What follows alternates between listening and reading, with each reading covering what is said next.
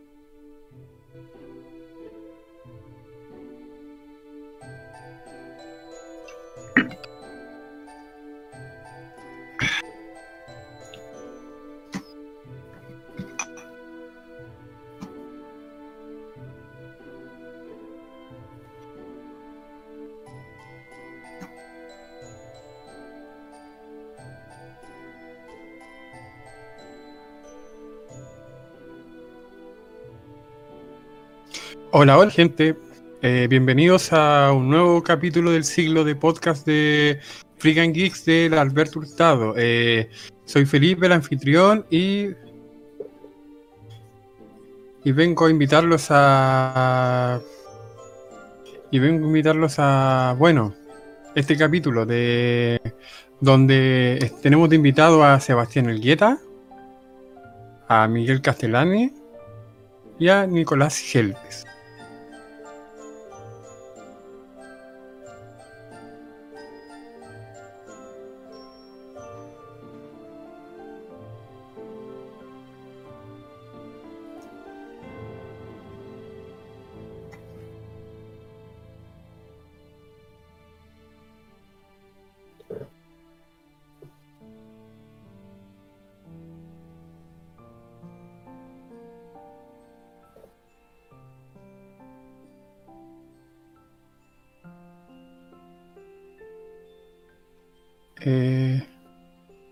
Disculpo por los problemas de sonido y con un pequeño delay, pero lo estamos arreglando en producción.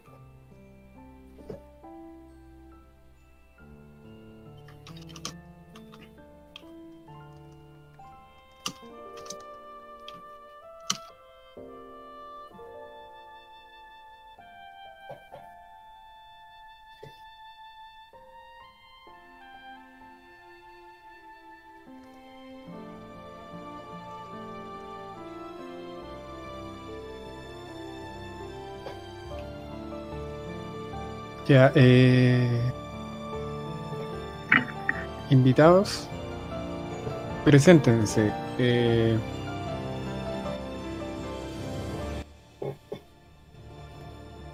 Bueno. Eh, mi nombre, bueno, como dijo Felipe, Nicolás Gelves y eh, bueno, de mí puedo contar muchas cosas, la verdad. Eh, bueno, que soy egresado de Derecho, actualmente estoy estudiando Pedagogía en Historia, pero aparte de eso, eh, bueno, gamer de hace muchos años, desde 1991 hasta la fecha. eh, bueno, para los cómics, Magic, juego Magic por si acaso, por si alguien aquí está escuchando, eh, entre otras cosas. Eh, eso, ah, bueno, y también soy presentador eh, en un podcast llamado Sin Currículum para, eh, para hacer, aprovechar de, de esta espacio. ¿ya? aprovechando. eh, ya, eh, Y eso. ahora, ¿quién sigue? Sigue Seba Algueta. Seba. Hola gente, soy Sebastián Elgueta, eh, estudio ingeniería en bio- biotecnología en la, en la UNAP, soy en mi tercer año y me, y me dedico simplemente a tocar mucho guitarra, creo que ya es casi a nivel profesional, eh, a, a hacer speedrunning, o sea, jugar los juegos lo más rápido que puedo y creo que, que no soy alguien muy interesante. Ya, Miki, eh, te toca. Miguel Ángel Castellani. Hola, buenas noches. Mi nombre es Miguel Ángel Castellani. Yo soy geógrafo de profesión. Estoy ahora estudiando un magíster en la Universidad Católica sobre geografía y geomática. Soy un ñoño corazón, pero no soy tan gamer. Así que voy a hablar como estilo eh, usuario dentro de este podcast. Así que muchas gracias por la invitación, Felipe. Sí, sí, no hay Eh, problema. y eso, soy ilustradora Teur, por si acaso. Y sería. Ya, eh, para los que les interese, todos los links están en descripción, por si quieren saber más de nuestros personajes acá presentes. Y vamos ahora con lo más importante. El tema es videojuegos y crisis de los DLC. ¿Qué es un DLC? Bueno, un DLC, descarga libre contenido. eh, en DLC los gamers normalmente los conocemos como un dolor de cabeza, porque a algunos les gusta, otros no, pero díganme, ¿cuál es su opinión respecto a los DLC? Eh, Nico, Mi opinión respecto a los DLC, bueno, eh, en ese sentido yo los veo desde dos puntos de vista. Onda, los puedo ver como algo muy bueno, algo muy positivo, algo que incluso puede sumar a un juego. Y por otro lado lo puedo ver como algo eh, nefasto, negativo. Depende, depende del contexto, la verdad. Eh, hay que analizar caso a caso. De hecho, tengo varios en mente, pero también quiero escuchar un poquito en- aquí los chiquillos, no sé, antes de que nos metamos más en, en discusiones más complejas, antes del duelo a muerte con cuchillos. Eh, ya, Seba, Tu opinión De- sobre los DLC. DLC. Es ya algo complicado en este tiempo. Pero bueno, existen de muchos tipos, por lo que. Porque. Por lo que, por lo que si lo vemos en forma como si únicamente fuera una expansión, yo creo que a más de uno le, le gustaría. Pero si lo vemos en, realmente gan- en ganar plata con un poco de, de programación, ah, eh, sí, es un dolor de, de- de cabeza, pero damn. Hoy en día prácticamente no hay juego que, que se salve del, del DLC. La cosa, Sí. es, la, la cosa es, es cómo está implementado y creo que eso lo vamos a ver en todo este podcast. Sí. Eh, finalmente, y no menos importante, Miguel. Juegue. Eh, literalmente. Bueno, desde el punto de vista usuario, yo el DLC siempre lo he visto como algo negativo. siempre y cuando eh, no te arruine la, la forma como tú llevas el juego, por decirte. Porque pueden haber DLC, como decía el. Se olvidó el nombre del primero que habló, lo siento. Nico, Nico. Eh, Nico, eh, que hay, DLC que te pueden aportar mucho y otros DLC que si no los tenís, el juego no se te hace atractivo. Y ahí es cuando me hace el roce con los DLC. Mm, sí, sí, es complicado eso porque te mete en la temática de como, bueno, como usuario, eh, como dice Miguel, eh, realmente, ¿por qué tengo que pagar de nuevo si ya pagué por el juego? Anda, los juegos, todos sabemos que los juegos originales no son baratos. Sí, existe la piratería y todo eso, pero eso no está bien. Hablando en serio, porque actualmente las consolas no tienen esa como modalidad. Pero pensándolo así fríamente, tú pagaste 60 lucas, 50 lucas por un juego. ¿Por qué tenés que pagar de nuevo? Esa es la cuestión. ¿Ustedes qué piensan al respecto? Yo, en mi caso, pienso que el DLC. Hay casos que funciona bien, los casos en el que si te muestran el final de la historia como en el Asuras Wrath, no, no, no, no, chao. El juego no vale la pena. Eh, Nico, Oye, a propósito de eso, estaba pensando exactamente lo que tú habías dicho. Eh, juegos que tienen DLCs que suman, juegos que tienen DLCs que restan. Por ejemplo, en este mismo instante, y a propósito de las Suras Rat, eh, se me ocurre una de mis sagas favoritas, el Dragon Age, que el Inquisition particularmente, el final venía en un DLC. Y el, tema es que yo lo jugué por primera vez, lo jugué en el, en el Play 3, el DLC no estaba disponible por un tema de limitaciones técnicas y todo el tema. Resulta que después, cuando lo jugué en el PC, cuando pude tener un PC bacán y poder jugar todo eso, que, créanme, es una maravilla poder tener un PC bacán, es todo un tema.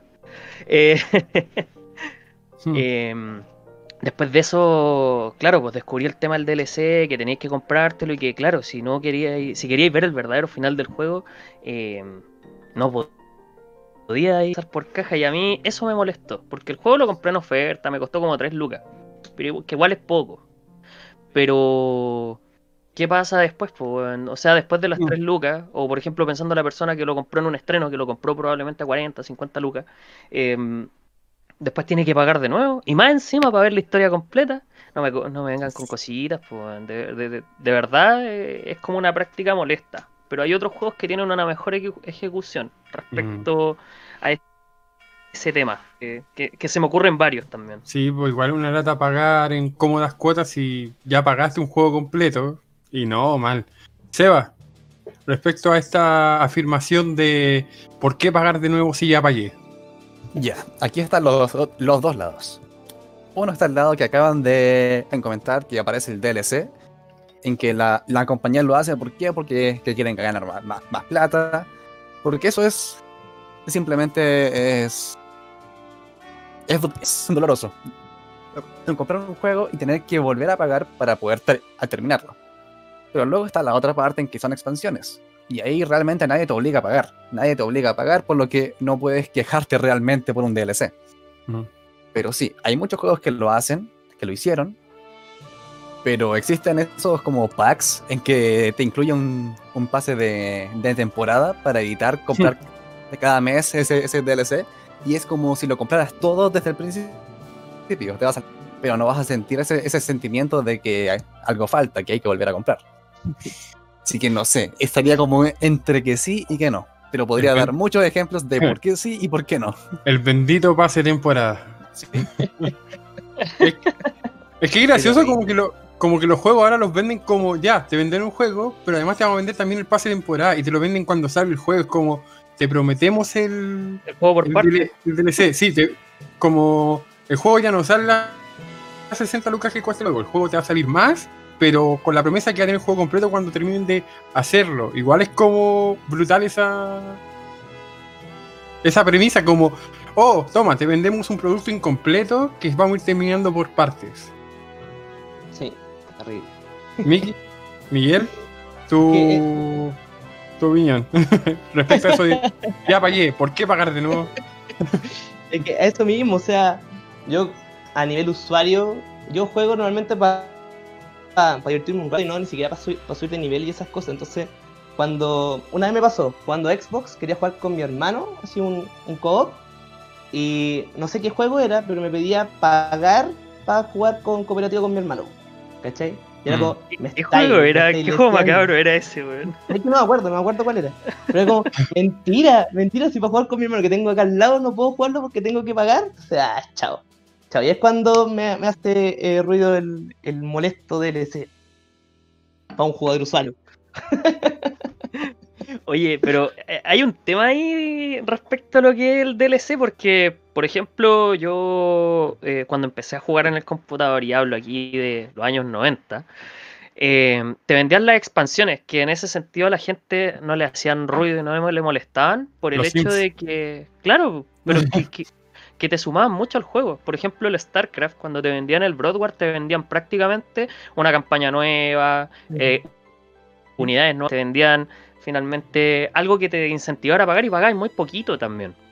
Lo mismo con las expansiones de Age of Empire, el Conquerors, por ejemplo, Mm. o con el Age of Mythology y el Titans. Hmm. Y como que esa práctica eh, se fue perdiendo un poquito con, con el tema de los DLC, porque, eh, no sé, hay varios factores.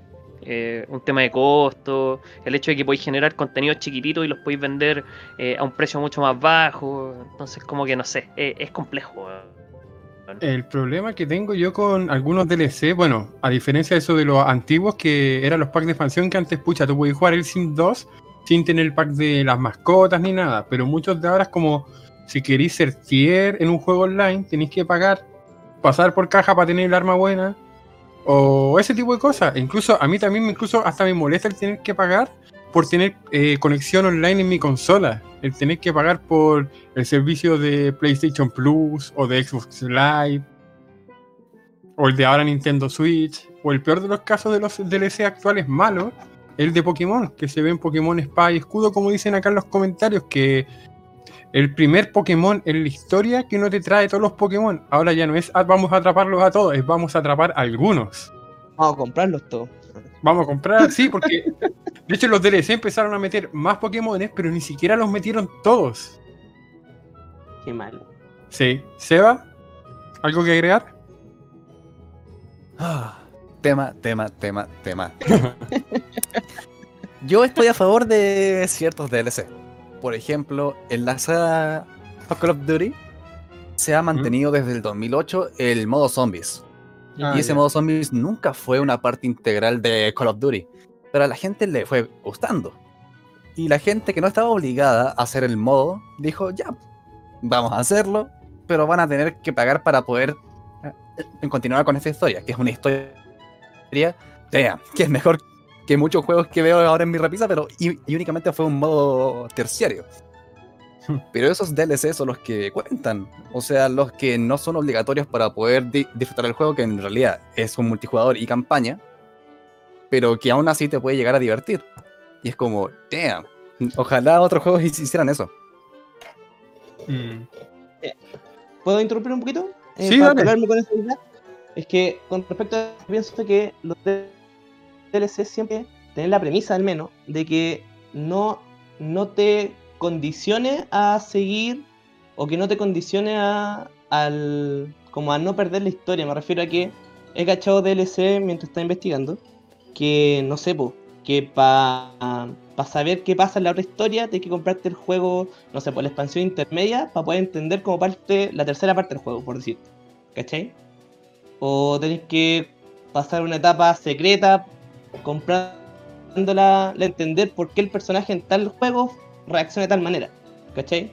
Ahí esos DLC los que me, me, me preocupan porque no te hacen que el juego sea lineal eh, completo, sino que tenés que comprarte las ramificaciones para entender la historia completa. ¿Cachai? Eso pasa en el Final Fantasy XV, que en parte es una de las cosas que más se le recrimina y por el que tuvo problemas, porque la historia igual es larga, pero entre medio como que los personajes van desapareciendo y después vuelven como con una herida, con un, un tajo. Sigue la historia, pero para, que, para saber qué es lo que le pasó en ese intermedio, eh, tenés que comprar el DLC, el de Gladiolus, el de Prompto, el de... Y ahí te dolió esa cuestión, weón. me, me- me dolió esa cuestión.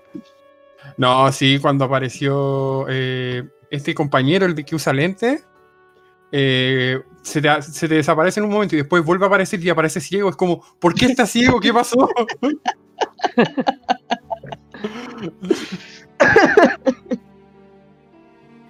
De hecho, a propósito de, esa cuestión, eh, me acuerdo me acuerdo muy bien, de hecho, eh, de, un, de un DLC que es todo lo contrario, que aporta mucho, de hecho.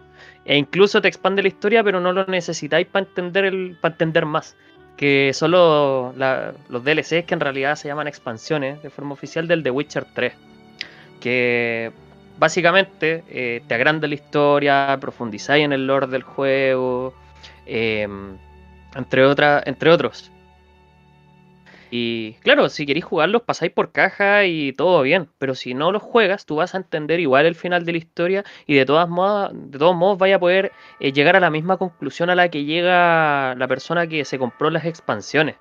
Y eso, eso por ejemplo, a mí me gustó mucho. Que, que suman bastante y que justifican finalmente que estéis pagando X cantidad de plata. Eh, De hecho, incluso me acuerdo que las versiones físicas del DLC eh, venían como en una caja de cartón bonita, estas de Went, que el juego, el juego dentro del juego, eh, entre otras cosas. Entonces, como que te, te dan un incentivo para comprarlo, pero si tú no quieres o no tienes las lucas para hacerlo, el mismo juego te dice, tranqui, da lo mismo, si queréis jugáis. ¿Mm? Eh, gente, eh, otra premisa. Ya, los DLC existen. Todos sabemos que puede que estén bien o mal, pero ¿qué es lo mínimo que ustedes aceptarían para pagar un DLC? ¿Qué ustedes pagarían como el mínimo requisito que sepa para decir ya, no, sí, tengo que comprarlo porque amo este juego o porque realmente es necesario porque quiero, quiero disfrutarlo un poco más, pero que sientan que valga la pena pagar por un DLC? Y también en cuanto en cuánta medida, en cuanto económicamente están dispuestos a pagar por DLCs más o menos también. Eh, yo creo. Yo, me, por ejemplo, en el caso del Dragon Age, siempre tuve muchas ganas de jugarme todos los DLC.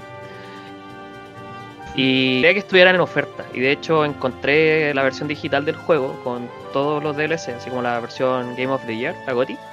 Y estaba a 9 dólares. Y para mí eso fue un precio razonable para ver una historia completa que debió haber estado completa desde un principio. Y en general lo que busco, eh, normalmente cuando busco precios, es que te vendan las versiones completas de una. La versión GOTY que viene con todos los DLC en el Final 15, la Royal Edition, eh, entre otros, ¿cachai? Y tratar de pagar mm, más o menos el precio completo por el juego completo. Mm. Eh, Seba, Bueno. eh, para mí un DLC, para, para comprarlo, tiene que tener mínimo dos cosas. Innovación y, rejugá- y re- rejugabilidad. Mm. Por ejemplo, otra vez, eh, los DLC del Call of Duty. Son caros. Deben ser 17 dólares.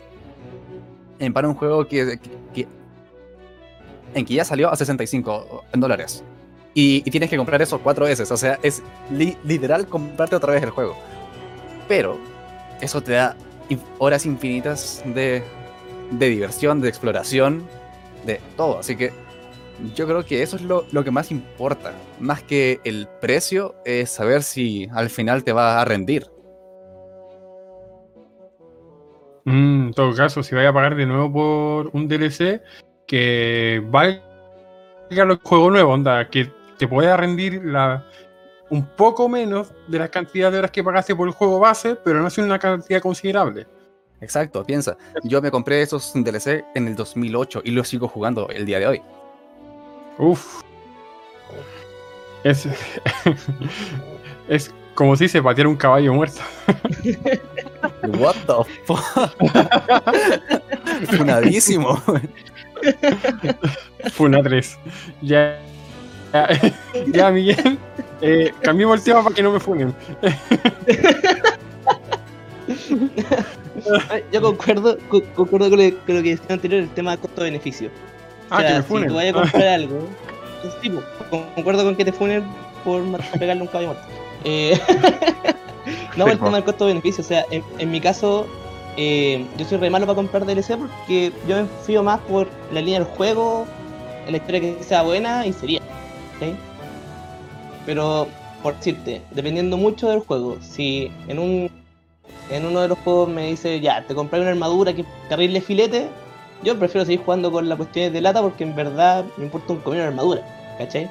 Pero si en un DLC viene una, una historia que te complementa, ¿cachai? Te enriquece el juego, ahí sí yo podría pensar en comprarlo o no, ¿cachai? Siempre cuando me enriquezca y no me interrumpa el, proceso y no sea un condicionante. Mm.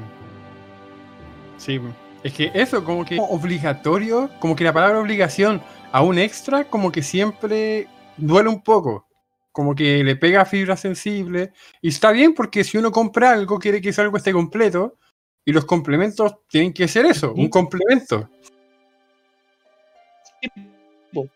Mira, por ejemplo, hace poco estaba jugando el Little, Little Nightmares, ese juego indie que salió. Eh, Y el juego es buenísimo. La, historia principal. Y viene un DLC que es la segunda historia, la historia de un cabro chico, ¿cachai? Pero esa historia no, te, no es, eh, ¿cómo se llama? No es obligatoria. Solamente te enriquece y hay otra, otra modalidad y usáis otros personajes que hay dentro. Pero no te quita la línea editorial del, juego. Entonces, valió la pena comprarse la segunda parte, ¿cachai? Porque te da otro tiempo de otra forma. Pero no te interrumpe el, juego completo. Sí, un caso de DLC que a mí me parece interesante recalcar el de Shovel Knight. Que el, el Shovel Knight original, el que salió para las consolas antiguas de Wii U, Play 3, Xbox 360 y 3DS, eh, tú comprabas el juego original y hasta ahí quedaba. Y después, después de a poco empezaron a sacarles DLC, pero estos DLC eran gratuitos para los que estaban jugando las primeras versiones. Pero los que tenían consolas más nuevas, los que compraban el juego después, ellos tenían que pagar por los DLC. Y eso me parece interesante, como por qué cobrarle a los nuevos y no cobrarle a los antiguos. Es como una especie como de ustedes fueron fieles con el inicio de este proyecto y por lo mismo los vamos a premiar no, no haciéndolos pasar por caja de nuevo. Lo mismo me pasa con esto del el No Man's Sky que estoy jugando ahora, que el juego cuando partió, puff, busquen No Man's Sky lanzamiento y se van a dar cuenta que es un, es un meme. Fue el meme del 2016. Eh, pero ahora le han, le han- le han ido sacando DLCs gratuitos para que el juego sea lo que realmente prometieron que era. Mientras que muchas otras compañías, que no voy a Capcom, eh, cobran, cobran por cosas así. Como en el Street Fighter que 3 Online Edition. Juego que cobraban por los colores. Sí, cobraban por los colores. Y lo peor de- no, y lo más funable, no, y lo más funable es que los colores después de, eh, escarbaron en el código del juego y los colores estaban programados ya en el juego. No, y eran O sea- feos, eran feos encima, ni siquiera eran como colores que te eran ganas de tener. así. Es que eran colores feos. Ya, ya estaban programados y lo que uno hacía por pagar era desbloquearlos. Y es como, pero ¿por qué lo voy a desbloquear si ya está en el juego? ¿Por qué no simplemente lo craqueo? ¿O por qué no simplemente me lo dan gratis? ¿Por qué tengo que pagar como un dólar por color? Y no, no, mal. Pésimo, pésimo. Pésimo servicio. Sí, no, me, me retiro indignado de ese. De hecho, no, mal, mal.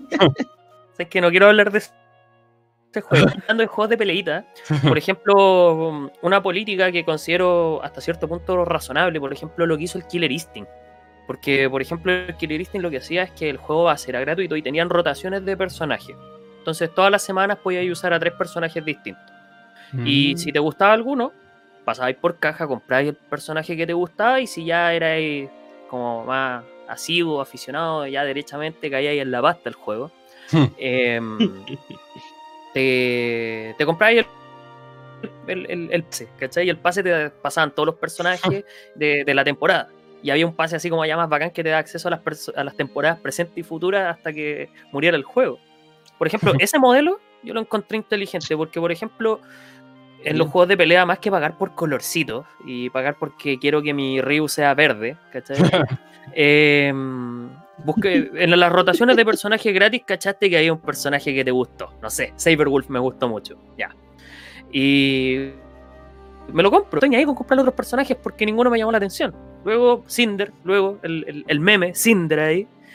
Eh, me gusta Cinder, ya compremos a Cinder. Quiero el mono, el esqueleto este Spinal, compro Spinal. Y finalmente tú vas armando tu propio juego, que también igual eh, me parece una forma inteligente de administrar el DLC. Además los personajes eran baratísimos, entonces como que eh, en cierta medida valía la pena. A mí me pasó algo parecido con el Smash Bros. Ultimate, pero de 3DS, que iban saliendo personajes y yo lo iba comprando y eran DLC de 6 dólares. No, de 5 dólares y si pagabais un dólar más, lo podéis tener tanto en la versión de Wii U como en la versión de 3DS. Y venía con escenario, con la musiquita, con el trofeo. Y es como, ahí uno ve value. Y más encima porque se nota que en el Smash ellos ya tienen programado el juego y cuando agregan un personaje es porque ellos están rogándole a, alguien que los que les, que les suelte el derecho, que se los presten. Sí, pues. Por ejemplo, a mí yo hace poco empecé a jugar Undertale y cuando vi que metieron a Sans, fue como, oh, metieron a Sans. Y lo gracioso fue que hace poco Sakurai estaba jugando con Toby Fox y Toby Fox le ganó. Yo cacho que en una de esas de rencillas de juego de Smash, eh, Toby Fox le dijo, si, si, si, si, te gano, metí a Sans en el Smash. Oye, pero no puedo hacer eso. La apostáis no, nada, si no voy a ganar, yo hice el juego. Tres minutos después, bueno, Sans en el Smash.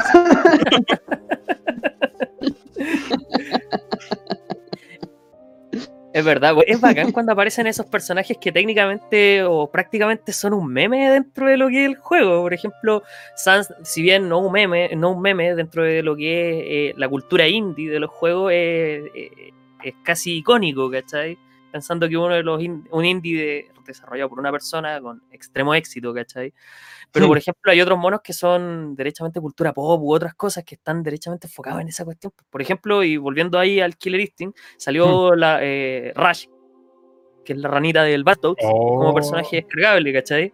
Em, por ejemplo, eh, yendo a otros, a, a otros lados, por ejemplo, cuando Fortnite tenía este evento en donde se podía jugar con Thanos, o tienen skins de Stormtrooper, o, de Deadpool, o de, claro, claro. Entonces son como cositas que te van, te van atrayendo el juego, que están, te están eh, dando un incentivo para comprar. Y al mm. final el que quiere compra, el que no quiere no compra, y además eh, para el que compra es barato. Mm. Eh, Seba, ¿tú tienes algún otro caso de estos de personajes que o que son memes o que, o que vale la pena pagar por ellos, pasar por caja, un juego de ese tipo?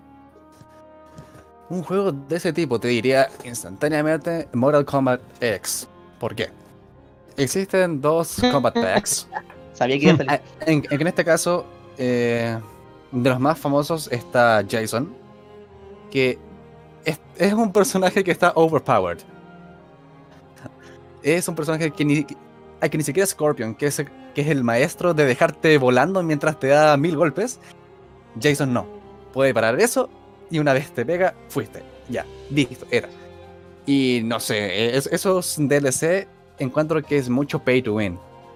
Mm. El pay to win hoy en día está baneado. Hoy en día es imposible que una empresa lo haga. Pero en su tiempo se abusaba mucho de ello y se confundía. El, mayor caso de confusión fue en el, Call of Duty Advanced Warfare. ¿Por qué? Porque ahí existían los, los, los suministros, o sea, las loot boxes. Sí, eh, eso era Lootbox, es un tema más adelante. De hecho, también iba a hablar de eso sobre el Counter-Strike, eh, Tactical Offensive, que también tiene un mercado de eso y que quedó un poco la cagada porque unos jugadores estaban como promocionando una página que vendía objetos que ellos negociaban, pero nunca dijeron que eran los dueños de la página. La casa de subasta. Un poco... Sí, pues la casa de subasta. Era maestro esa Es que se movían muchas lucas, era una cuestión absurda. Se movía una cantidad de plata. ¿Aló? Anda Blitzcrank por ahí dando vueltas. Oh no, Glitch. no, pero de verdad e, e, era una cuestión increíble porque eh, la gente compraba y vendía skins, ¿cachai? Y, armas y, y todo. Y era genial. era en el sentido en que el concepto era eh, inteligente, en- en- inteligente porque te arrastraba a la casa de subastas, compraba y vendía, y, eh, y al final el dueño ganaba siempre. Entonces, mm, claro, era una práctica ilegal por donde la mirara y, y abusabais de la voluntad del jugador, pues era nefasto. Pero eh, de que daba lucas, daba lucas. Y tampoco había, había un caso en el cual te forzaran a comprar esas cosas que eran básicamente visuales como para ganar. Yo Mm. creo que ahí hay- no es lo mismo comprarte una metralleta que te va a dar una ventaja sobre todos los demás a comprarte una pintura bonita para la metralleta porque querían dar de pana. po. Mm. Eh, Miguel, eh, ¿su personaje meme? ¿Su discusión al respecto? ¿O qué opina sobre esto que estamos hablando? Me- con lo último que estaban nombrando me acordé mucho del Ready Player One, esa película. Es muy buena, muy buena. Es muy buena. Maldito, Y claro. Ahí se muestra un, ahí se muestra un poco el tema del, del DLC eh, o de las cosas que puedes comprar de manera simplemente para verte bonito. Como tener el DeLorean, no tener la moto de Akira, ¿cachai? Pero ninguna te da ventaja sobre otro, sino que lo tenéis de mono, ¿no? ¿cachai? O sea, ese, ese me recordó tema- el, mecha, el Mecha Godzilla no me pareció nada de decoración nomás. Está Ah, no, roto, sí, está sí, roto, está está roto. se está armando, se está armando, ojo, se está armando. no, pero me refiero a que ahí, claro, tú pagáis por, por armas y cosas por el estilo, pero donde se más la masividad se veía en tu personaje, en tu traje, en lo que usabais, ¿cachai? Mm. Más allá que en los juegos compráis armas o cosas por el estilo para sa- sacar más, más ventajas de- del resto. Y lo que está viendo acá era el tema del, del Mortal Kombat, que, que lo habían nombrado pero no profundizaron. Por ejemplo, salió el, el personaje Spawn para el último Mortal Kombat como DLC. Mm. ¿Cachai? Y esos son pers- personajes que uno lo ha visto en películas del año 90, que se ven como el ajo, ¿cachai? y verlo en Mortal Kombat sacando sus cadenas y partiendo a Scorpion en dos, uno dice, lo necesito. No porque, no porque el personaje eh, sea pay to win, sino porque simplemente estés jugando con el spawn, ¿cachai? Entonces, Sí. Spawn es spawn, po. Efectivamente, entonces como, ya, si está ahí y lo puedo comprar para tenerlo yo, lo voy a tener. Me da lo mismo si no está en la historia porque no me... No me... Sino es simplemente una cosa ñoña que quiero tener porque está el personaje. ¿Cachai? O hablando de eso- hablando de personajes DLC, eh, un incentivo que yo tuve en su momento para comprarme eh, una, una edición completa, como es como mi política de vida, si hay edición completa, cómprate la edición completa. Sí. Eh, Apruebo, confirmo. eh, fue cuando salió el Injustice, porque a mí me encantó la premisa del Injustice. Así, Oh, muy buena, muy buena. Sí, y, la, premisa. y la historia va a ser básicamente un spin-off de, de, DC con un universo propio y todo esto. Eh, la encontré excelente. Es, un- es una buena historia como excusa para poner a pelear a Superman con Batman, ¿cachai? Eh, Exactamente.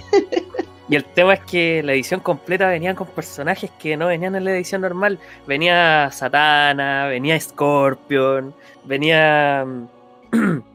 venían los trajes. De hecho, el Superman rojo venía ahí, que es uno de mis cómics favoritos. Buenísimo. Dejó el- Oh, súper comunista. súper comunista.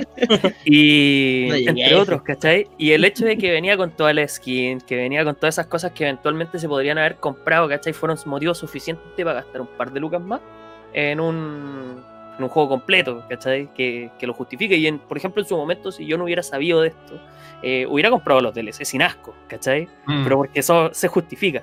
Yo creo que ahí está lo que dice mi compadre acá, que tiene que justificarse de alguna forma, por rejugabilidad, porque te aporta juego, porque finalmente resulte más atractivo. Yo creo que va por ahí la cosa.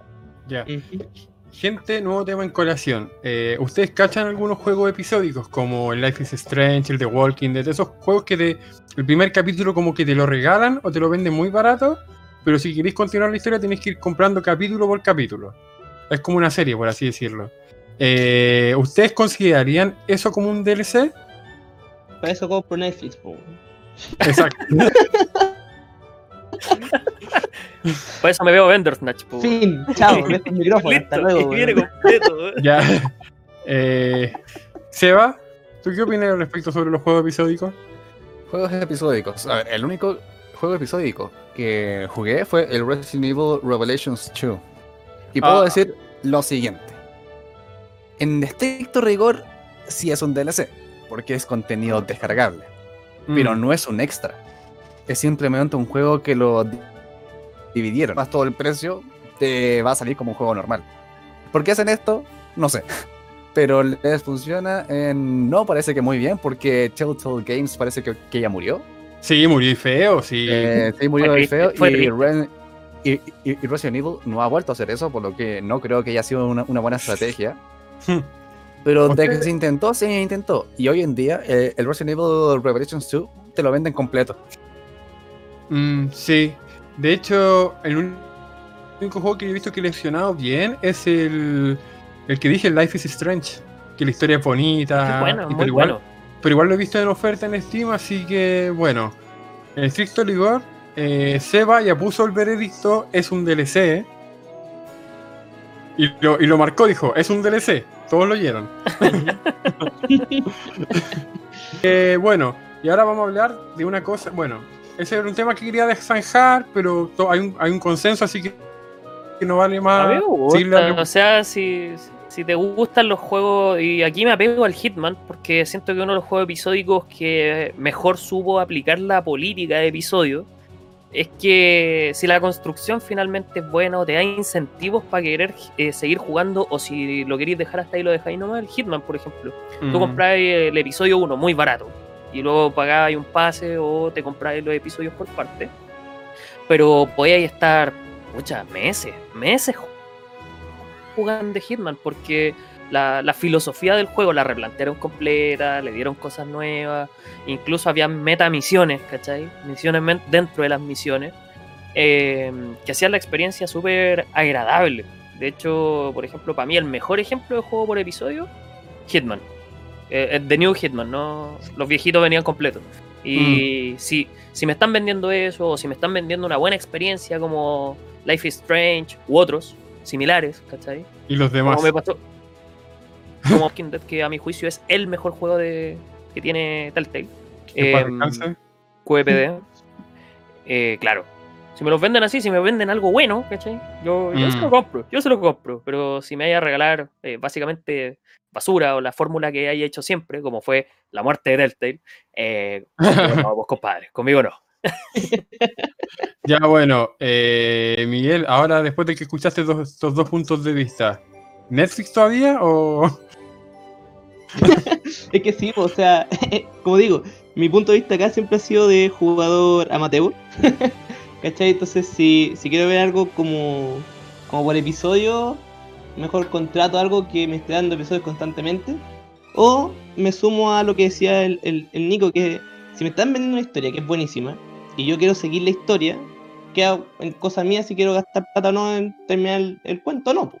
¿Cachai? Mm, Eso. Esa es gran- Porque tampoco he jugado episódios, entonces mi opinión queda sesgada. ya, se entiende. Ya, ahora la más temida de todas. Las lootbox. Fuego, listo. Se, se acaba, se acaba el tema. Fuego a la luz.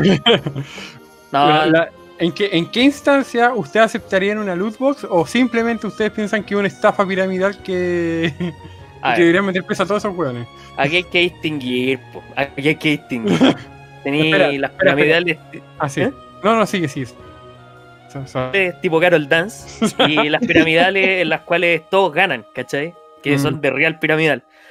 Por ejemplo, y aquí yo tengo dos argumentos. Eh, tenéis la piramidal tipo Battlefront 2 al principio y la piramidal finalmente tipo mm, lo que hacen con, con los visuales, ¿cachai? Tipo Overwatch, tipo eh, Call of Duty, por ejemplo. Mm, si te van a vender algo que te va a hacer más bacán y más encima te lo venden de forma random, onda, vaya a ser más- vaya a poder jugar mejor o te va a dar manos básicamente. eh, ahí estamos, ahí está, ahí tenemos un tema. Al Battlefront le pasó y le costó finalmente eh, la calidad de juego a ese punto. Ahora está repuntando, hasta el día de hoy juego Battlefront desde que se volvió juego equilibrado. Y mm, pero si venden visuales, te venden la skin para que andí facherito, si te venden, no sé, por la metralleta con, con- de oro, ¿cachai? La típica. Si te venden Hmm. eh, el skin me para que seáis la mona china más sensual de todo el server. Eh, por mí, bien. Yo, yo con la lootbox en ese sentido tengo y no tengo un, un tema, ¿cachai? Eh, Mm. Estoy dividido. Es y no es. harto. No es. Ya. Eh, Seba, ¿usted tiene armado un veredicto? Expláyese. Damn. Expláyese. Bueno, Expláyese. lo voy a hacer. Lo voy a hacer y con gusto. Lo voy a hacer bajo mi experiencia en Call of Duty, que es la saga que más llevo desde Call of Duty 3. Así. Y que en Advanced Warfare. Y aquí se, se hizo la grande. Porque decían que era pay to win. Yo estoy en contra de eso. En realidad no era un pay to win. ¿Por qué? Existían los, los suministros y suministros avanzados. Que los avanzados te daban más, más probabilidades de obtener armas nuevas que otros en, camuflajes, experiencia. Pero también podías llegar a conseguirlo con los su- suministros normales. Así que no es realmente un pay to win. Un pay to not farm. Es decir, es pagar para no tener que abrir tantos su- suministros. Y esos los ganaba jugando. O sea, podías conseguir todo el contenido del juego simplemente jugando. Y los que no querían jugar todo el rato podían pagar. Así que ahí estamos bien. El problema es cuando la única opción es pagar. Y ahí no, no he visto ningún juego, al menos en, en Call of Duty, de que haya hecho eso. En que te haya a pagar para poder tener ese contenido. Yo he pagado por otro contenido que es en zombies, que me debería haber gastado como un millón de pesos en eso. Sorry. Wow. Eh, sí. eh, que es en lo que Ay, se llaman. ¿Mm? 10%. Ay, siento. Eh, sí, fue un millón de pesos que me lo gasté más o menos entre 15 meses. Pero, pero fue, lar- fue largo el tiempo. Uf, ¿Pero por qué ocurrió? Porque existían lo- lo- lo- los que se llaman Gobblegums, que eran unos chicles que te daban habilidades que, que únicamente servían en el juego, nada en la vida real.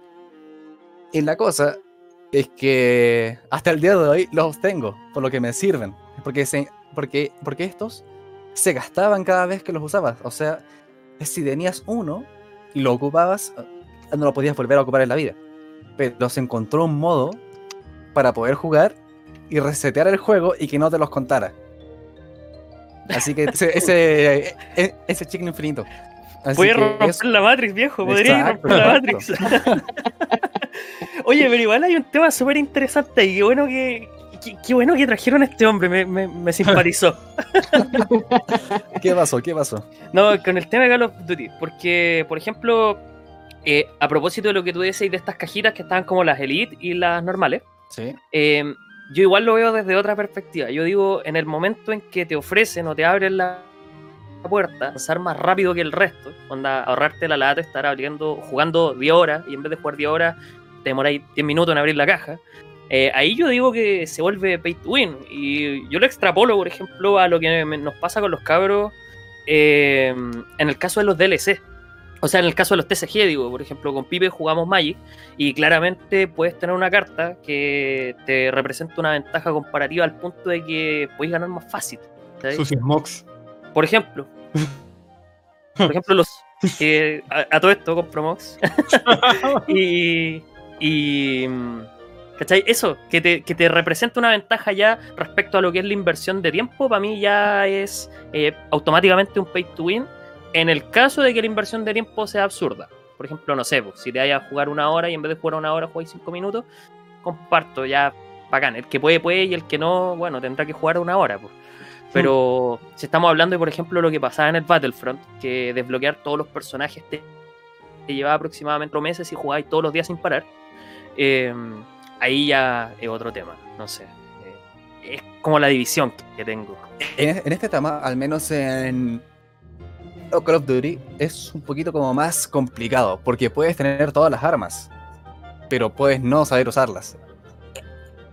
Es decir, en, el en los últimos dos juegos, o sea, en Modern Warfare y en Black Ops 4, eh, existe algo que se llama balas pre-renderizadas. O sea, que la bala existe en el juego, que no es eh, un bit y otro bit.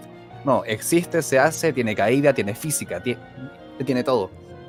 Y la cosa Es un prop más dentro del, del mapa, básicamente. Exacto. Y si, y, y si aplicas eso, tienes que empezar a tener más habilidad, saber cómo moverte. Así que aunque tengas la mejor arma del mundo, si no sabes jugar, no, no le vas a, ganar a nadie. Y es que esa es la cosa.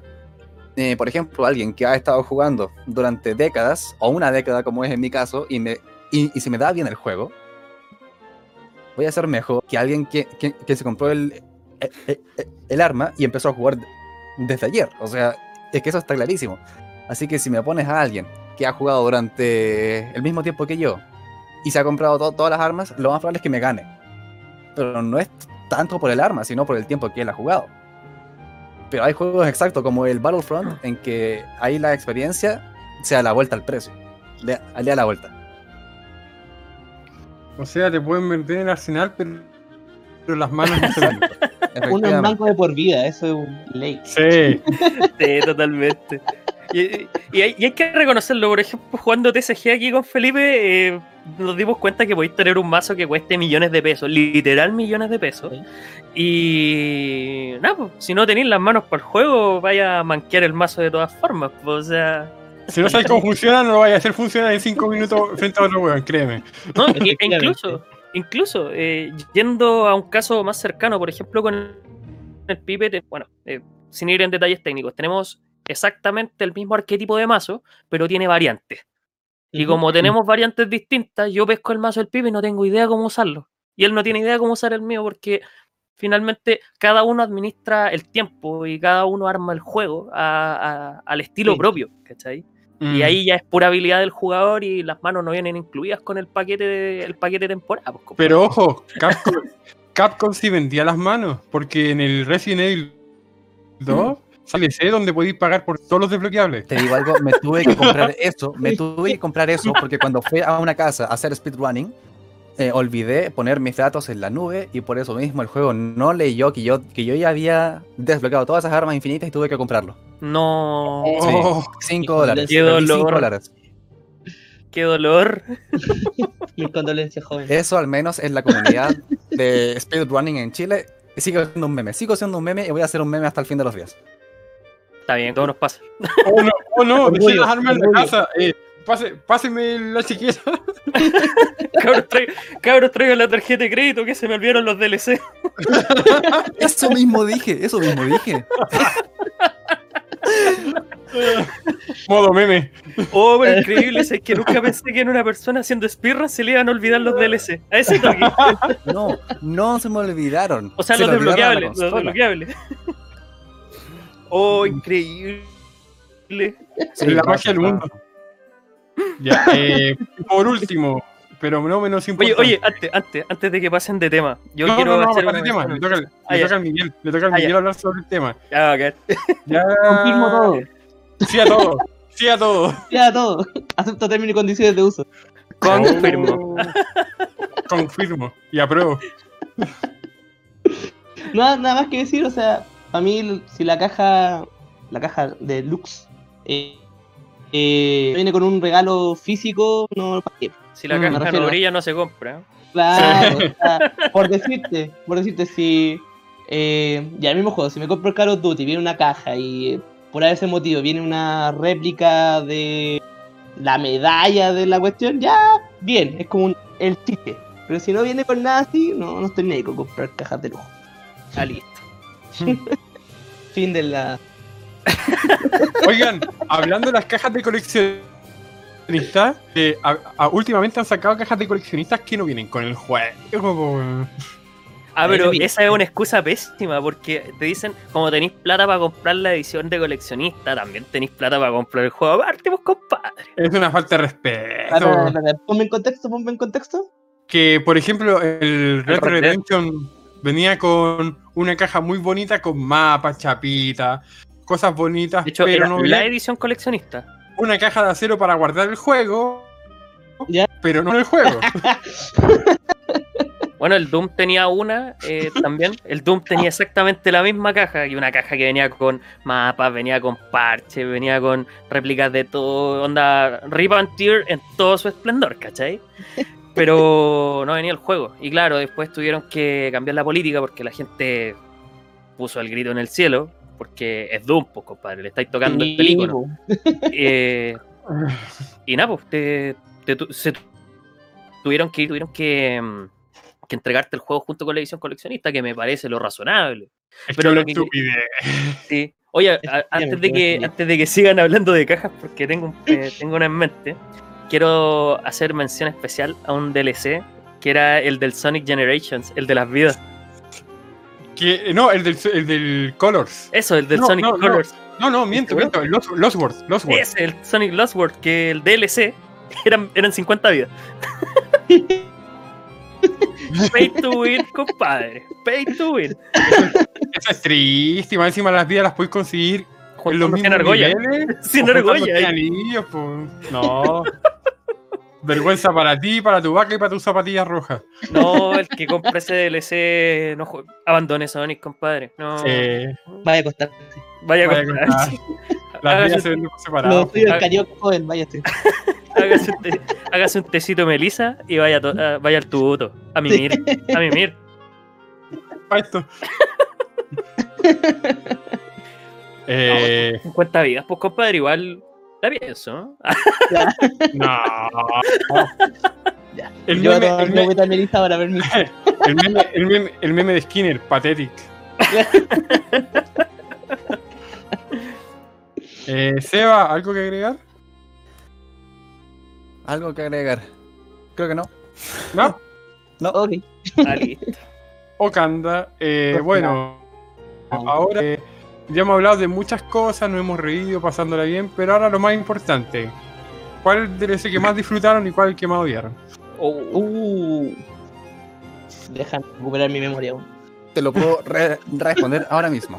Ya, El dale. DLC que Oye. más disfruté en mi vida y lo sigo haciendo hasta el día de hoy fue el DLC de Call of Duty, el DLC 4 de Black Ops 2, que fue el de em, Salvation. No, fue el. No, Sal- es el 3, perdón. Es de algo, algo, algo. Esos Pero- son los mapas de zombies, ¿cierto? Sí, sí. Y que traía el mapa de, de Origins, el que reiniciaba la, la historia y te, y te ponía en la Primera Guerra Mundial, en, en Francia, donde habían alemanes haciendo experimentos con el elemento 115. Y bueno, caos, caos, caos. Hmm. Y la cosa es que eso me hizo oh, conocer a, mis mejores amigos de hoy en día. Eh, me hizo comprar Oh. la Xbox 3, eh, 360. Tengo ni guardada todavía, es un tesoro. Hmm. Eh, me hizo romper mi, mi primer mando. No. Uh, Shit.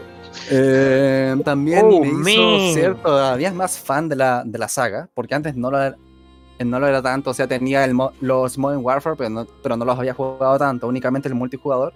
Y luego dije, ya, hay que jugar todo. y ahora, Mm. el que menos disfruté, adivinen, también de- fue de Call of Duty. Fue el segundo de, de Black Ops 1, en que venía el mapa de Call of, Call of the Dead. Y aparecía George A. Romero. Ay, me encantaba ese, e- ese mapa, me encantaba por lo mismo. Bueno, yo odio ese mapa. oh, No. ¿Por qué? ¿Por qué? ¿Por qué no te gustaba Romero, viejo? Mira, El dueño mira, del zombie, Romero, el tío mira, zombie. eh, eh, ese, es que ese jefe es, es genial. Es, me, me encanta ese jefe. Pero el mapa, el color del mapa, el easter egg que, eh, que tiene, su, su historia mm, no me llega a convencer. Porque, a ver, yo, yo esos de los zombies, los juegos hoy en día más por la historia. O sea, tiene una historia tan buena que uno se lo compra por la historia más que por los personajes. O sea, es a ese nivel. Pero cuando me vas a, a vender un, un mapa que me lo compré, porque si no, no iba a entender la, la historia, pero, pero si no me gusta, ¿qué hago entonces? Ya está, ah, hay que. Era Mm. el tío zombie. no te gusta el factor meme. Zombie. A Ah, mí, me ya. gusta ser, a mí me gusta ser el meme, pero no me gusta ver los memes ahí en el juego. El tío, Mm. me- el tío zombie. Él también está. Él es el jefe final de uno de los Doom, ¿no? ¿Romero? Eh, no, sí, ese pero- otro Rom- eh, eh, otro es Romero. Sí, Eh, otro Romero, Es ah, el, el- el- el programador. El que Ah, te ya. quiere convertir en su perra. Ese John Romero. De hecho, él fue súper polémico en su momento porque eh, esto es una historia remontada ya a los lejanos años 90, que extraño con mi vida.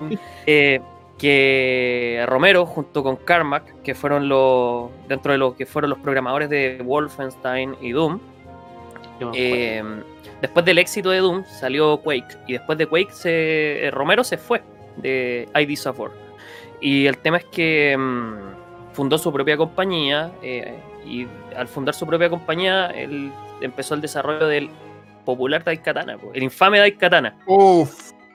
Sí, pues ahí tenemos. Y la cosa es que dentro de España publicitaria había una que decía, y de hecho tengo el póster, donde, te- o sea, tengo el recorte de revista, donde dice que Romero te va a convertir en su perra. po. De hecho, dice así, en español dice, Romero convertir en su perra.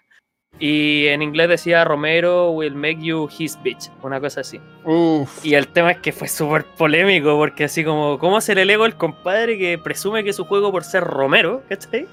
Eh, va, va a ser un win-win, ¿cachai? Va a ser un buen juego. Y no, Y todos hay vimos- katana, todos sabemos lo que pasó. Vimos lo que pasó con Daikatana. Qué mal. Nada más que decir. Daikatana siendo Daikatana. Daikatana. Qué triste. Sí. Eh, nefasto. Eh, bueno, eh, Nico, DLC, bueno, malo. Ya. ¿Por qué? Yo tengo mm, uno, un, un primer lugar, un segundo lugar y un DLC que no me gustó. Ya de. Eh, mi primer lugar, así, sin pensarlo, sin asco y sin, mm, sin, nada, así, ese DLC que yo digo, si hubiera tenido que pagar por él en su momento, lo hubiera pagado. eh, el Blood and Wine del The Witcher 3. Yo creo que de todos los DLCs que he jugado es, por lejos, el mejor DLC que se ha hecho para mí en la vida. Porque tiene de todo. Te, te da un mapa nuevo que explorar, te propone una historia, hay armas nuevas, hay personajes nuevos, hay búsquedas. De hecho, en ese DLC yo me eché, eh, porque lo quise eh, agotar finalmente. eh, me, me pidí 35 horas solo en el DLC, ¿cachai? Wow, Entonces, claro, es casi un juego independiente. la- la- completamente. o un- o una expansión dentro de todo término, pero se llaman DLC porque 2020, ¿cachai? Hmm. Eh, y ese es el tema, es un DLC muy bueno. Y otro que yo tengo un tema con él y por eso lo dejo en el segundo lugar, eh, es el, el DLC que cierra la historia del Dragon Age porque la historia es excelente. De hecho, nada que decir. Es el cierre perfecto para un juego que tiene alto y bajos, pero haciendo raya para la suma es una gran experiencia, sobre todo por el tema de las elecciones. Eh, pero es el final de la historia, no puede ser un DLC. ¿cachai? Mm. Por eso lo dejo en un segundo lugar y entre medio, así como 1.5, eh, pongo los DLCs de Mass Effect 2 y Mass Effect 3 que Hmm. viejo, son experiencias, ¿cachai? Son experiencias y que vale la pena mucho pagar por ellas porque no solo te agrandan el lore, sino que eh, te, te hacen profundizar más en los personajes. Pero si no los compráis, el juego sigue siendo el mismo. ¿Y Y tú, un jugaste, DLC odio, tú jugaste el DLC de Mass Effect Andrómeda? Que es Eh. todo Mass Effect Andrómeda. ¿Cómo? ¿Jugaste Mass Effect Andrómeda? Que esencialmente todo el juego es un DLC. Sí, de hecho lo jugué y yo defiendo ese juego. Yo, yo, lo, justifico, yo lo Oh. defiendo. Y no por fan, ojo, sino que viéndolo desde el punto objetivo. Pero vamos a hablar, hable- hablemos al final de eso, al final. Eh, y un DLC que no me gustó, onda que lo jugué y no aportó absolutamente nada, esperando algo, ¿cachai?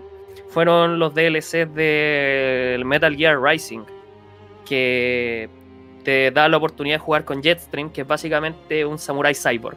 Te da la oportunidad de jugar con Blade Wolf, que era eh, un perrito, un- era un lomito, eh, un lomito robot asesino. Y bueno, habían más que eran varias cosas, pero que no aportaban nada. Onda, como que le cambiaban la skin a Raiden y hacíais movimientos nuevos y corríais por pasillos matando gente. Y no era, no era nada más, no, no, no sumaba. Era insípido, un mal DLC. Y bueno, sí, los colores para personaje y todo eso. También. Ah, No te KM, no te KM. no, mal. Pésimo. Eh, Miguel. Ya, eh, a ver, dentro de los que, que conozco yo, eh, los DLC que posiblemente hubiera comprado, porque nunca he tenido la, el pensamiento de comprarme. Privilegio. Privilegio comprar DLCs caros. Sí, Sí. completamente. Dignidad. Mi bolsillo no alcanza. Eh, son los de Assassin's Creed. yo soy un seguidor del juego Assassin's Creed, ¿cachai? Y siento que los DLC que tienen aportan caleta a la, historia que de por sí que tiene el juego. ¿Cachai? Hay algunos claramente que valen caca, pero eh, hay un par de DLC, no me acuerdo este momento, que sí apoyan y complementan bastante lo que toda la conspiración que tiene ese juego metido y la historia que sigue ya de Chango Van ya en Gingo ahora. Yo espero que lleguen a, Sudam- a Sudamérica luego.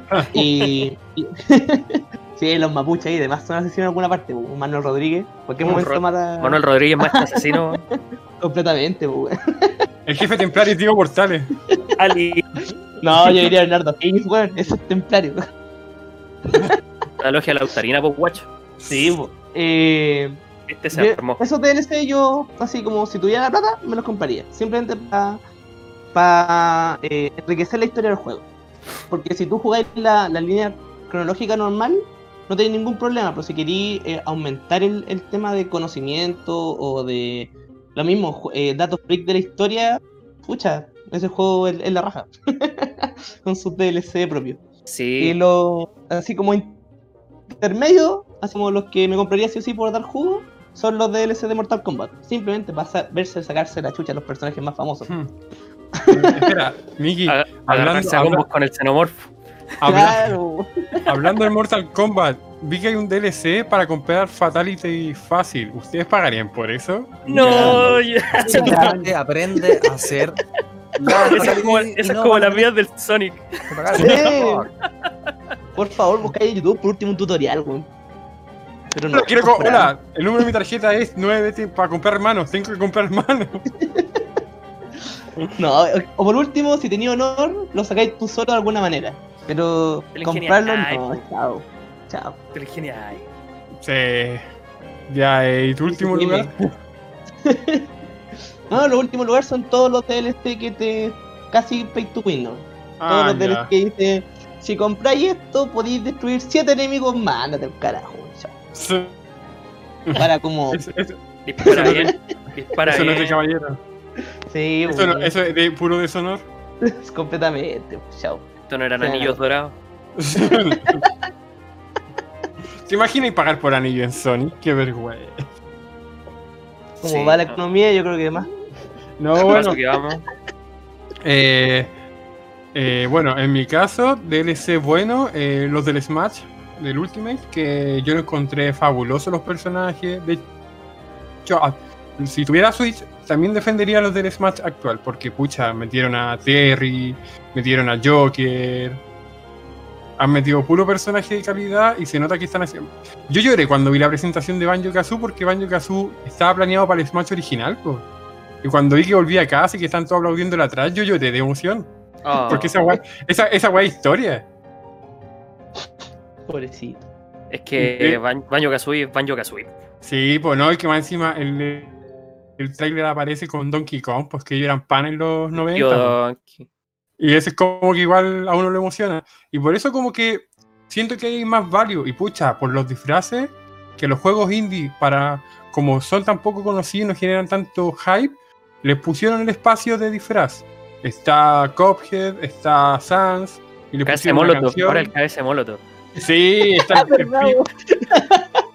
Oigan, ¿qué opinan del DLC de Fallout 76? Que es todo Fallout 76. Oh, pero es que ahí te estáis metiendo en todo el, el, el, el universo submundo de, De de- del fandom. Porque tengo hasta, un, tengo hasta un conocido que se bancó a muerte, Fallout, Fallout, Fallout. Jugó el Fallout 60 76 y se enojó. Y se enojó. Y dijo, Es que "¿Sabes una falta de respeto, Fall". Sí, pues, pero no, hay gente que hasta el día de hoy se lo banca el juego. Es como muérete con las botas puestas, aunque sepáis que estáis haciéndolo mal, ¿cachai? No, y fue gracioso porque con una amiga, en, lo- en las ediciones coleccionistas del Fallout, creo que del 4 en adelante empezaron a sacar partes de la selva armadura. Primero sacaron un Pip-Boy, en el 76 iban a sa- y sacaron el, el casco y dije, cuando lleguen al Fallout 200 vaya a tener una selva armadura funcional, te lo, te lo apuesto. Oye, pero sabéis que dentro de todo eso también había quejas respecto a la edición de coleccionista que tenía una pésima calidad la del Fallout 76. O sea, no solamente estaban no se conformaron con pasarte un mal juego, ¿cachai? Sí, no, sino que te pasaron una mala edición coleccionista. Porque el Supuestamente bolso era como una tela que se rompía. Es que iba eh, a ser de lona, terminaron pasando de nylon. Sí, no, mal, todo mal con ese juego, pero sabéis que eh, en lo personal eh, no soy fanático de Fallout. No así, por ejemplo, el caso de Elder Scrolls, que como que toda esa épica me, me atrae mucho. Em, y el tema que tengo con Fallout 76 es que era una buena idea. De hecho, una excelente idea. Nada mejor que convertir un mundo y mecánicas que son muy parecidas entre Elder Scrolls y Fallout en un en un de mundo abierto que más encima es MMO. Sí. O sea, qué cosa más bacán. En- encontrarte con alguien. De hecho, yo eh, pensaba mientras jugaba Skyrim, por ejemplo, qué bueno que puedo jugar con. eh, si me- ¿Te imagináis jugar con otras personas? Esta cuestión sería otro level. Eh, fue triste porque cuando mostraron Sería el Fallout cagada. 76, cuando mostraron el Fallout 76, como que todo, oh, bacán. Y cada vez que iban mostrando noticias, como que cada, iba, cada vez iban bajando los ánimos. Después las betas salieron mal, la presentación penca, jugadores rompieron el juego con tres bombas nucleares. Y puf. Sí, pues, y ahí se- fue. Seba, Y más- eh, Y te Ah, cobran por tener un, un- Te cobran por tener como más cositas, tener como un acceso premium. Y no, como sí, que de a pues, poco lo han ido arreglando. Eh, y no niego que el juego está menos malo que antes. Pero Claro. yo digo, es insuficiente y no, el daño está hecho. El efecto Battlefront. No te podéis recuperar después de pegarte una chanchada tan grande con tu fandom al final. No, y más encima ahora lo están cobrando. Están cobrando por. Por recursos del juego y quieren sacar una suscripción mensual. O sea, no solamente no aprendieron que lo que estaban haciendo estaba mal, sino que más encima quieren empezar a cobrar de más por un juego incompleto. Váyanse a la. ¡Ejo! ¡Ejo! Sí, no, sí. Está bien, Sí. está bien. Seba, ¿cuál es tu opinión sobre el Fallout? Oh, No sé nada de Fallout, sorry. ¿Nada? Ah, ya. Nada, nada. Solo sé que existe y que con el último que va a cagar, nada más. Ah, sí, bueno, Ah, todos sí, sabemos sí, sí, sí, sí. Lo último. Que un, que un youtuber que yo veo había preordenado la edición coleccionista. Y estaba esperando esa, esa bolsa de, de lona. Y li- literalmente le llegó una bolsa de basura. Sí. Literalmente. Wow. no, qué mal. No, y Bethesda va a tener que hacer muchas cosas para volver a ganarse la confianza del, del pueblo, porque No, y por eso están jugando, tienen que jugarse la vida con el tema del Elder Scrolls 6. O sea, primero dejaron la vara altísima, al punto que lo podéis jugar hasta en Alexa. A ese y eh, bien estáis metiéndote en la pata de los caballos porque es una saga antiguísima, viene de principios de los 90 Sí. Que más encima ha crecido, solo ha hecho, eh, solo ha crecido con el tiempo. O sea, el primer Elder Scrolls eh, siendo me- eh, cuadradísimo, rígido y complicado como era. El 3, que es uno de los que más me gusta, el, el Morrowind. Y que es como la ópera, la ópera prima finalmente de La de épica. No podéis meter la pata. Con Skyrim, con, con Elder Scrolls, no. Un- Una empresa que he visto que tiene buenos DLC que jamás ha tenido DLCs malos hasta hace poco, eh, Nintendo. Es que Nintendo juega en su propia liga. Entonces, Sí. como que eh, mientras PlayStation, mientras PC y. eh, eh, so- ¿Cómo se llama? Microsoft se agarran a palo, finalmente. Xbox se agarran a palo. Eh, Nintendo primero tiene un fandom asegurado. ¿cachai? Y ese Sí. fandom les va a comprar tierras si les vendís tierras. ¿Para qué andamos con cosas? O cuando vendieron cajas de cartón, ¿se acuerdan? Sí, por lado, por ejemplo, y la gente, pues, les podéis vender cajas de cartón y la gente te compra cajas de cartón. Pero fuera de otras cosas, eh, podéis criticar mucho a Nintendo. eh, de que es caro, de que es exclusivo, de que eh, no es para no es para gente pobre, por tanto, Nintendo no es para gente pobre. eh, entre otras cosas. Ha, ha sabido hacer las cosas bien. O sea, por ejemplo, eh, dentro de lo que recuerdo, eh, con el Breath of the Wild te vendían un DLC consistente, ¿cachai? Cuando te estaban vendiendo, por ejemplo, personajes de Smash, yo creo que la política de personajes de Smash que tienen, para hacer un juego de peleas que te vende bonito, finalmente, me parece excelente.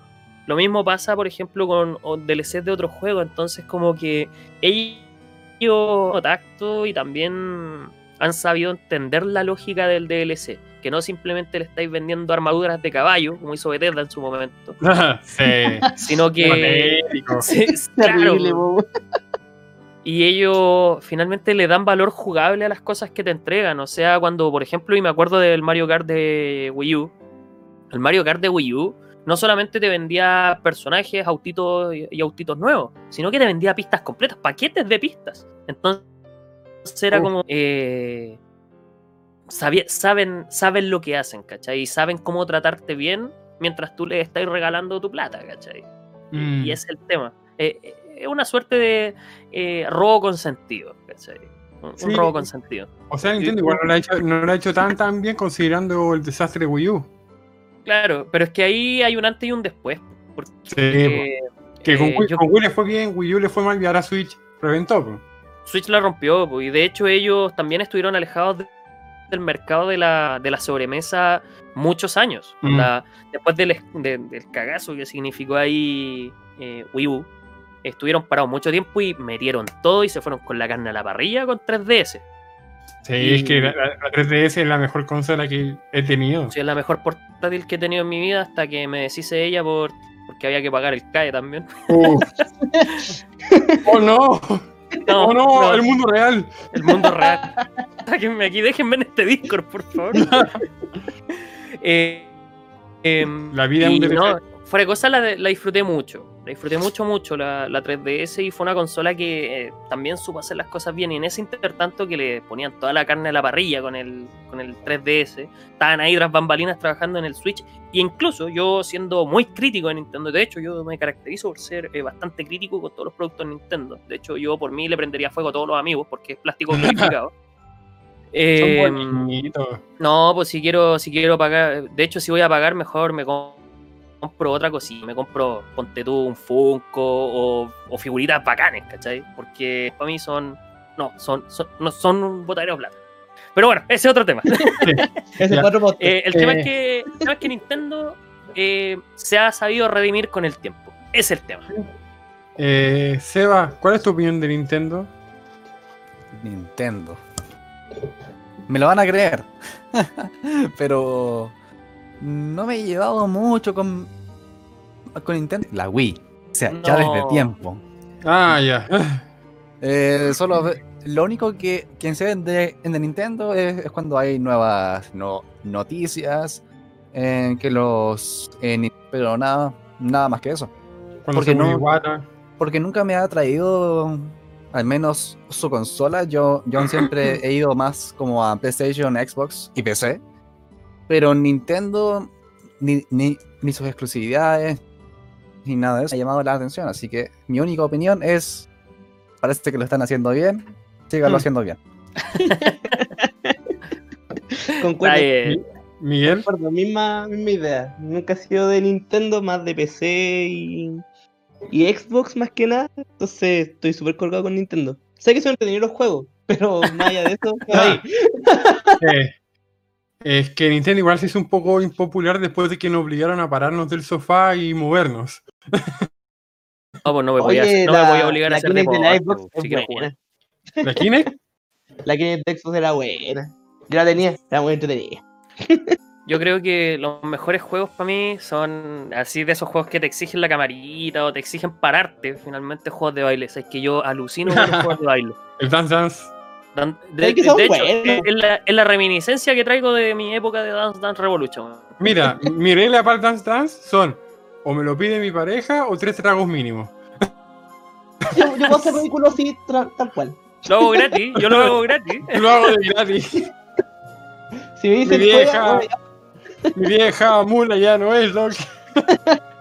Más o menos, no, es que Dance Dance Revolution para mí fue todo un tema en su momento y de verdad yo lo disfrutaba mucho, la pasaba bien y bueno, eh, grandes, eh, grandes amigos que tuve en ese entonces, eh, ¿cachai? A propósito de. Y luego, bueno, por cosas de los años y la pseudo madurez, ¿cachai? Se te olvida el Dance Dance Revolution. Hasta que aparecen los juegos de baile, que aparece Dance Central, que aparecen los Just Dance y todas estas cosas. Y es como, ya, bueno, si voy a bailar una canción de Katy Perry, voy a ser la mina más rica de este mundo.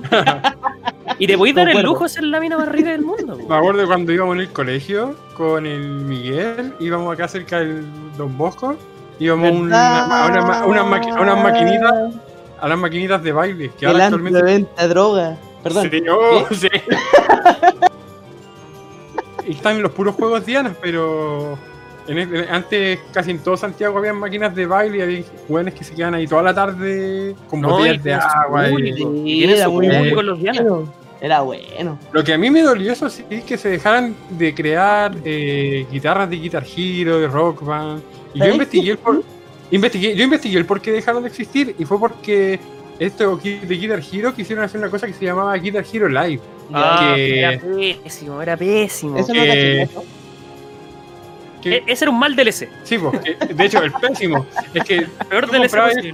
El tú comprabas el juego, sí, pues, tú comprabas el juego y te venía con onda 16 canciones, más o menos, y después para jugar otras tú tenías que comprar un pase como al mes, una suscripción para que te vinieran llegando como unas 20 canciones al mes para que tuvieras todo el mes y después iban eh, como refresheando. Un mes tenías horas 20, otras 20. El problema fue que se armaron el manso deseo con las licencias y como al año el servicio dejó de estar disponible y devolvieron la plata y todo y fue horrible. Ah, De hecho.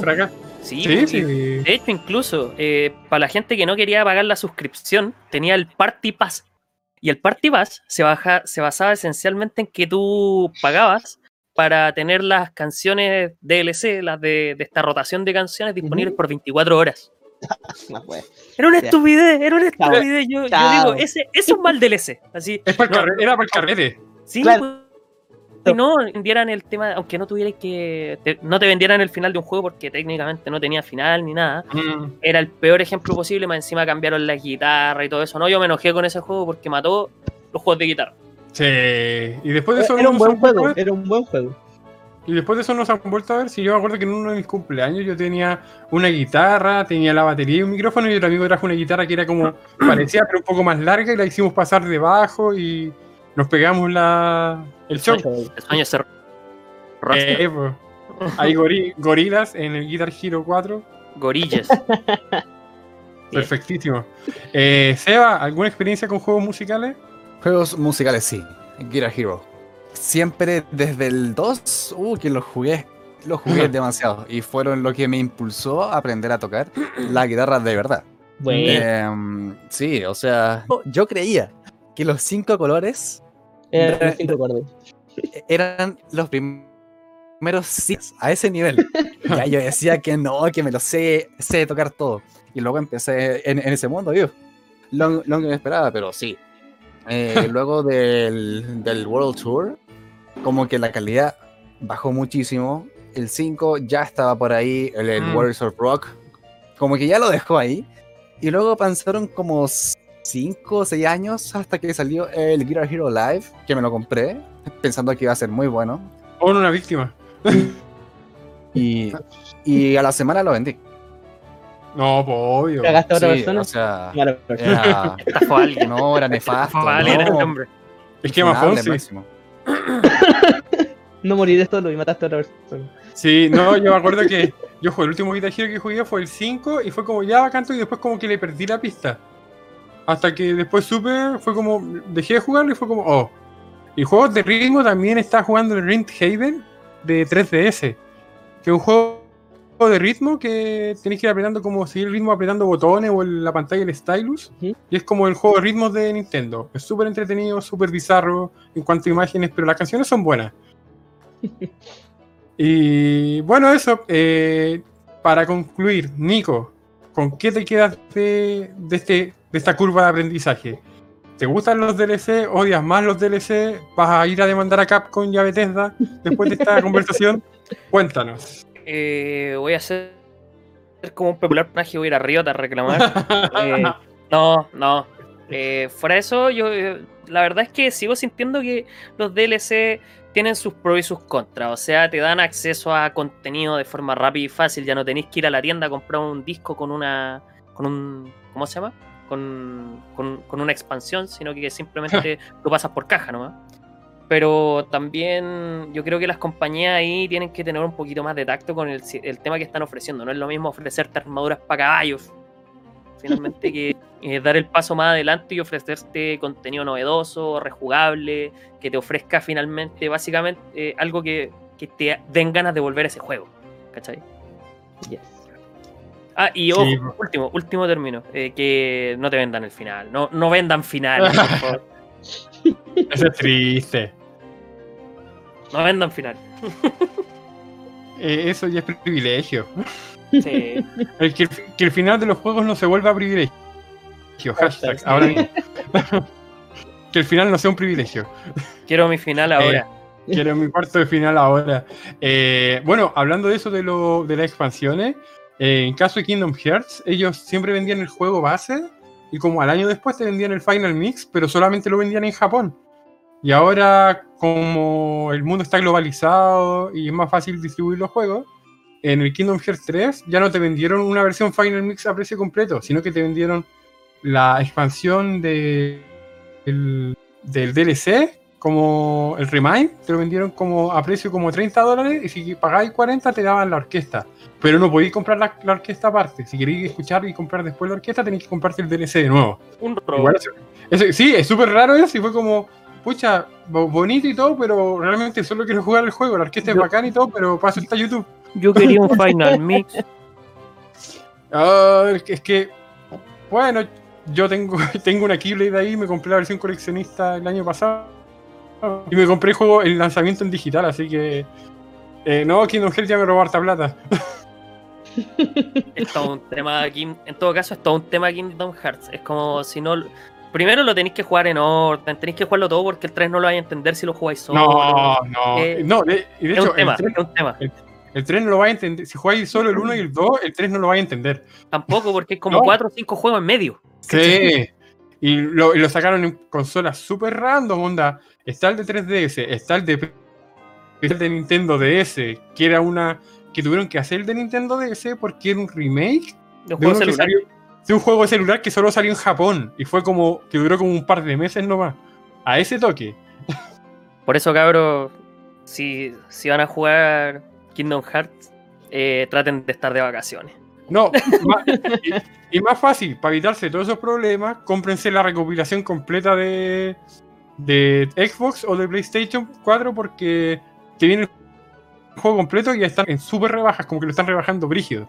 Para que ahí aprovechen. O vean su historia buena. O vean su videito para entenderlo todo antes de jugar el 3. Sí, miren. En, en- en YouTube, en YouTube hay un canal que sube Kingdom Hearts in a nutshell, que es Kingdom Hearts en memes. Y te explica la Ah, historia en memes. Suficiente para el público promedio. Sí, excelente. bueno, eh, Seba, eh, ¿cuál es tu experiencia? ¿Con qué te quedas después de esta conversación? ¿Te sientes más rico en poder cono- simplemente te vas a ir ofuscado porque tú querías defender los DLC o tal vez simplemente feliz porque aprendiste más y compartiste tu punto de vista? Cuéntanos. A ver, los DLC ya sabemos que es algo que no se va a ir, que ya estamos con ellos, así que vamos a tener que aprender a vivir con ellos. Mal. Pero eh, yo creo que está bien que existan en su justa medida. Y me refiero como, como ha sido en, en Call of Duty, que si no te gustan los zombies y te gusta el multijugador, puedes aprovecharlo. Eh, pero, pero cuando abusan de los, de los jugadores, ahí es cuando encuentran que no, que no te- tendrían que existir. Y hay otros puntos en que existen y luego los matan. Ejemplo, en el Doom del 2016 hubo tres expansiones para el multijugador, en que te daban nuevos demonios, nuevas armas. Y luego, en unos meses, a ID Software se le ocurrió la brillante idea de simplemente regalarlos. O sea, ¿what? Pagues y luego los van a regalar. Hmm. Y ha ocurrido eso, ha ocurrido eso con muchos DLC. Ujú. Ejemplo, Resident Evil 4, el juego más, más porteado de la historia del mundo mundial. La cosa, Sí. salió y no venía con prácticamente ningún extra. Luego salió una, expans- una expansión en Japón, que era el Separate Ways. Luego salió en PlayStation 2, en que venía con esa expansión. O sea, ¿para qué pagué esa expansión si ya me venía en la otra versión? Y luego salieron expansión, expansión, expansiones. Y hoy en día te, te puedes comprar el juego a 15 mil pesos y te viene con todas las expansiones de- del mundo. Y yo encuentro que si vas a hacer una expansión y luego no la vas a cobrar, no la hagas. Es que Resident Evil 4 es un caso especial porque las expansiones que hicieron después, eh, porque el primero salió para la GameCube y la GameCube usó unos discos más chiquititos y yo cacho que no pusieron la expansión en la GameCube porque simple y llanamente no alcanzaba. Si yo cacho que después en Japón, cuando sacaron la expansión para GameCube, la sacaron con otro CD. Sí. Y creo que el, el Resident Evil 4 con expansiones de GameCube usaba tres discos, si no me equivoco. Cuatro. O dos. Cua- Mira, po. Cuatro usadas. ¿Y por qué? Porque tenías que meter un disco, uno para jugar, otro para que para ponerlo en tu memory card y luego ese disco no servía para nada. Así que sí, eran tres, eh, eran tres discos jugables, pero en realidad tenías que, que usar cuatro. Eran No tres era discos y el cover. No Sí. será mucho. Sí. No, no. Triste, eso es lamentable. Y por eso PlayStation, de hecho por eso PlayStation ganó esa batalla de las consolas y después Nintendo dijo, ya saben qué, voy a hacer las cosas a mi manera. No me voy a preocupar por la calidad gráfica porque puedo tener buenos gráficos y todo, pero si me la van a hacer mejor, sí, pues. pues. Es que Nintendo peleó mucho contra la piratería y PlayStation dijo, ¿saben qué? Yo no hago tantos juegos, la piratería no es problema mío, ahí está la consola, piratenla. Allá usted. Allá ustedes, sí, y pasó con la Play 1 pa, también, pasó con la Play 2, la Play 3, ya con Blu-ray era un poco más difícil, pero al final lograron craquearla, y la Play 4 no han logrado todavía piratearla. Si lo Y lograron. ¿Lo lograron? Eh, lo lograron únicamente en el firmware 5 puntos y algo. Pero luego, o sea, hoy en día es imposible. Hoy en día es, es imposible. una consola y, sí, y, y Mm. obviamente para Xbox Series X y PlayStation 5 va a ser imposible. No, porque la PlayStation 5 viene con mandos ápticos. po. Sí, cuando vi eso de los mandos ápticos, me acordé de, de ¿cómo se llama esto? De eh, Ready Player One. Que Sí. el traje que, usa- que usaban eran ápticos, que ellos podían sentir literalmente cuando toqué algo con púas en el juego, te vaya a pinchar las manos. Es bueno. Encuentro que Sí. eso es. eh, el- bueno, yo es- estoy como muy escéptico en eso. Va a ser Pero- raro. Pero de que me la voy a comprar, me la voy a comprar. No, y Elon Musk está trabajando en la realidad virtual. Eh, yo creo que de aquí a 5 o 6 años más vamos a estar en SAO. No estaba trabajando con el cerebro, se lo pongo a un nivel Por más. eso, Como una sensación casi neuronal. La Por eso. sensación. eh, Eh, mira, yo puedo asegurar en este podcast que de 5 a 6 años más, aprovechando que estamos todos en cuarentena y están todos pensando en cosas así de mundos virtuales, vamos a estar en SAO. Aunque sea, pero vamos a estar en SAO. Se viene. Se viene. Sí, completamente. El nuevo mundo. Mira, Ya, Elon y- Musk es el. El hombre del futuro. El hombre del futuro. En nuestra era. Porque Einstein está, con plata. sí, porque está haciendo un avance que nos va a ayudar a todos. Sí, po. Es un tema. Esto es un tema de Elon Musk. Da como una conversación bastante larga, la verdad, porque el tipo. Es el Iron Man de la vida real. Ahí está. Eso. Cuando, ese, cuando este tipo invente los- las mochilas voladoras seguras, uff, Ejo. Manso tráfico aéreo. sí. Eh, ya, eh, y para el postre, que es la mejor parte del almuerzo, y de la cena en este caso, Miguel, cuéntanos tu experiencia. Eh, Espera, an- antes que nada, dale, eh, Seba, ¿te terminaste de servir? ¿Todo bien? Eh, ¿Te traigo la cuenta? ¿Estamos ok? Nada más que bueno, estoy comiendo ahora, así que ya. Ya, ya, eh, ya postre, juegue. Eh, yo salí con más conocimiento. Mira, fíjate. Dentro de mi, mi nulo conocimiento aprendí algo. Así que bien. Eh, y me quedo con la sensación esa de que los DLC, como decían, tienen pro y contra. Pero hay que ahí depende cada, de, de cada jugador. Porque siempre va a haber alguien que va a querer comprar to- todo. que Mientras que hay otros que van a pensar más para. eh, no sé, po, la plata también escasea. Entonces Mm, eh, los pros y contras del DLC depende de cada jugador. Yo más- por mi parte no soy muy pro de, de los DLC por el simple hecho de que soy medio cagado y porque me falta plata. Pero aparte de eso, eh, si el DLC te enriquece, vos dale. Vos dale. Y me acuerdo con un, con un comentario que habían tirado hace poco, que era de que, claro, hay juegos que venden, que venden ahora, que vienen con todos los DLC que vendieron en algún momento.